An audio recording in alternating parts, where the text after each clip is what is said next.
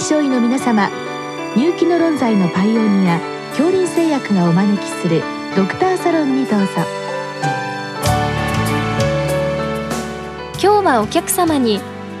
藤田医科大学皮膚科教授杉浦和光さんをお招きしております。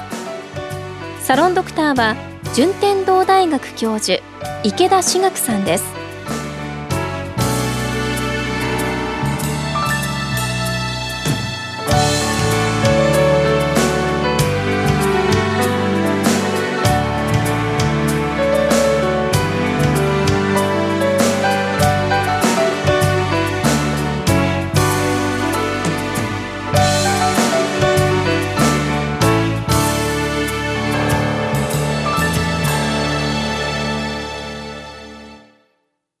よろしくお願いいたします。お願いいたします。今日はですね、あのアトピー性皮膚炎に対するデルゴシチニブ療法っていうご質問なんですけど、これ何なんでしょうか？これはですね、約1年ぐらい前に発売されたアトピー性皮膚炎に適用のある新しい作用基準の薬で、ジャックっていうんですけれども、まあ、アトピーにおいてはあとても重要な機能をするタンパクがありまして、それを阻害する塗り薬ですね。じゃあ、あの、塗るだけで OK ってことですね？そうなんですよ。塗るだけで、あの、効果を発揮します。あそれで先生、あの、ジャックっていうのは一体何なんですか？逆に言いますジャックっていうのは、あの、サイトカインですね。アトピー性皮膚炎に関係するインターロイキン4であるとか、インターロイキン13であるとか、インターロイキン31っていうのもあるんですけど、そこのレセプターがありまして、そのレセプターのアダプタータンパクとして JAK というのがあります。その JAK が活性化される、JAK はのリン酸化タンパクなんですけど、それが活性化されると、それら IL4、13、31などのシグナルが入るわけですね。ですから、あの、そのアトピーに重要な TH2 サイトカインであるそれらのサイトカインの、えー、シグナルを抑えるということで、アトピー性皮膚炎に対しては本質的な治療ということになります。あなるほど。あのまあ、しばらく前からあのデュプリマブっていうのを打ってございますよね。あれはあのいわゆる生物学的製剤ですけど、あれはあのリセプターに対する抗体でしたですね。そうです。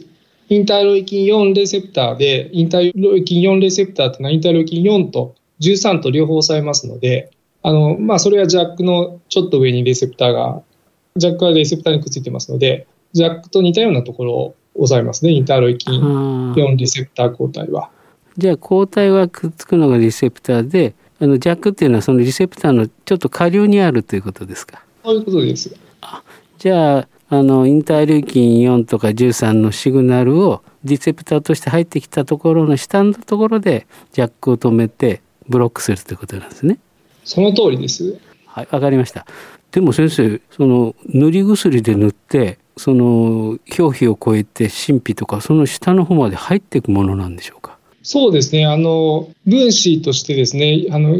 炭化水素ですので、あの、レセプター、抗体と違ってですね、その中に入っていって作用します。あの、分子量としてはやっぱり小さいんですよね。分子量としてはあの小さいですね。ステロイドも小さいぐらいだったと思います。あ、そうなんですね。はい、あの、一時期あの、プロトピックの時ですね、あの分子量が大きいもんですから、正常な皮膚のところは入りづらくて、はい、あの病的皮膚は入りやすいというそういうことはあったんですけど、まあ、弱阻害薬ですとあの正常の皮膚のところでもまあ十分入り得るということなんでしょうか入り得るんだと思います。あのステロイドより小さいあのプロトピックより確実に小さいです。あなるほど。えっ、ー、とそれで使い方なんですけど、どのように使うんでしょうか？あのアトピー性皮膚炎でもですね、あの、顔の赤い人ですね、顔の症状の人には、もう最初からこの薬をコレクチムっていうんですけど、使うこともありますし、あの、体でもですね、効果はあるんですけども、強さとしては、あの、ちょうどミディアムぐらいですので、ステロイドの強さの。あの、重症な人は強いベリーストロングなどのステロイドを外用薬で抑えた後に、えー、良くなってからコレクチムという方法で使用しています。なるほど。じゃあ、あの効果はじゃあ最初からすごくバーンと出るわけではなくて、まあ、症状に合わせて弱いところだったらまあ最初から使ってもいいしでもまあちょっと病気の勢いがあるような皮膚のところはステロイド等でよくしといてそれから使っていくということなんですね。おっしゃる通りです。あのそのように使うのが良いのではないかと思います。ちょうどあの、プロトピックと同じような感じですかね。プロトピックも、まあ、大体そういう方法で使うことが多いです。逆に言いますとあのプロトピックはあのよく今プロアクティブ療法ですね、はい、まあ、悪くしないようにってそんな感じで使ってることも多いんですけどもこれチーム何個もそうなんでしょうか？そうですね。あの私は同じようにプロアクティブ療法としてコレクチムを使うこともございます。なるほど。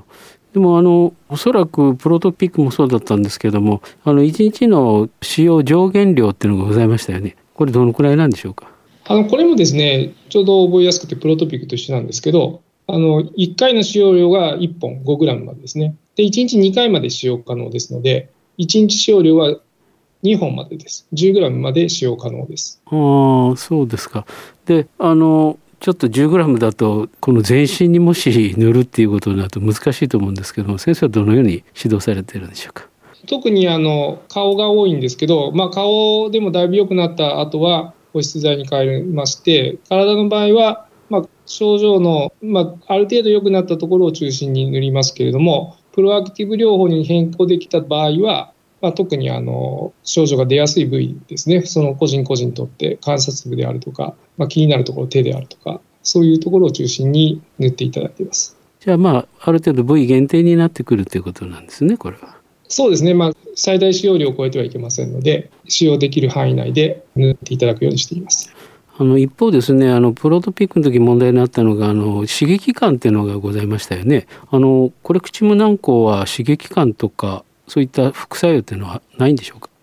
まあ、一応あの肩書きには刺激があることもあるって書いてあるんですけど実際患者さん使っていただいててプロトピックよりはあの刺激を感じない人が多いですね。まあ、例えばプロトピックではちょっと刺激があって使えないっていう人でもですねコレクチムであれば大丈夫というふうにおっしゃる方もいるので、あの刺激感という意味ではプロトピックより勝るのではないかと思います。それとあの、まあ、プロトピックもそういう話あったんですけどあのどういう状態になったら一応やめてみてあるいは保湿剤だけにしていくとか先生はどういう目安であの処方されているんでしょうか？あよくあの触診してですねあ自分で手で触ってあの平たくなったらですねあと、色素沈着になったらとか、そうなれば、抗炎症する必要は特にないので、そういう場合保湿すればいいかと思います。後半ではなくて、やっぱり立体的に保湿を触らなくなってからやめていくべきかと思っております。ああ、触って平坦化したっていうことは、おそらくあの表皮の厚みがなくなってるっていうことなんでしょうか。ああ、そういうことですね。そういった感じが大切っていうことですね。それとあのまだちょっとこれ結論も何も出てないと思うんですけどよくあのプロトピックも他のワセリンとかで半分に割ってまあ量を増やすっていうんですかね そういうことされてたんですけど先生はそういうあのコレクチムなんかのご経験はおありじゃないですか？あの以前勤めてる施設では半分に割れたんですけどあのこちらに移ってからは割ることがもともとできないということになってますのでその経験がないんですけど残念ながら。あのまあ、今のところはあの割るっていうエビデンスがあんまり出てきてないので、まあ、今のところ割らないでやった方がいいんじゃないかなとは思っております。まあ、よく軟膏によってはですねあの多剤、まあ、機材であの割ることによって全然効果がなくなってしまうということもありますよね。あそうですねはいそれはあの酸性アルカリ性の関係でなくなってしまうものもあればむしろ効果が強くなるようなものもあるんでまあ、経験的にそういうふうに分かっているものに関してはそれでもいいのかもしれませんけれどもコレクチムはちょっとまだその辺のところは出てきてないんじゃないかと思うのであの慎重にした方がいいと思います。なるほどあとあのジャック阻害薬あの内服の方も最近出てきましたよね。オルミネントあ新型コロナウイルスの感染症でも使えるようになりましたけどもこのバリシチニブというオルミネントというお薬ですけどもこれは先生あのコレクチム軟膏と併用とかされたご経験ございますか？はいあの実際にありますね。あのステロイド忌避の患者さんはやっぱり未だにいらっしゃいますので、まあ、本来あの重症な人にオルミネントは使うことが多いのでオルミネントとベリーストロングクラスのステロイド外用薬の方がいいんですけど、体に対して。まあ、どうしてもあのそれを嫌な人もいますので、まあ、顔なんかはあのコレクチングでも大丈夫なので、顔とか、まあ、体もですね、ステロイド嫌な人は、まあ、オルミエントとコレクチンと一緒に使うことはございます。でやっぱり心配なのはあのオルミネント内服ですのでこの、まあ、副作用といいますか全身にまあ影響があるお薬ですのでこのオルミネントを使う時のですねあの注意点というのはどのようなものがあるんでしょうか？オルミネントはですね、あの、関節リウマチに使われた薬なので、あの、今は B 型肝炎と C 型肝炎と結核 T スポット T、胸部レントゲンはあの治療する前にですね、検査をすべきだということになっております。また、あの、帯状疱疹ですね、関節リウマチの場合は帯状疱疹が、まあ、ある程度出てしまうと、えーまあ、その他ヘルペスですね、単純ヘルペスなども出てくることが出現しやすいということになってますので、その辺はまあ注意が必要ですね。そういう副作用が出ないように注意しながら治療する必要はあると思います。まさにあの生物学的製剤と同じようなプロフィールがあるわけですね。そういう意味では。あそうですね。生物学的製剤並みの検査が要求されますし生物学的製剤にない、まあ、ヘルペス属ですね。に対するあの合併症については気をつけておく必要があります。どうもありがとうございました。ありがとうございました。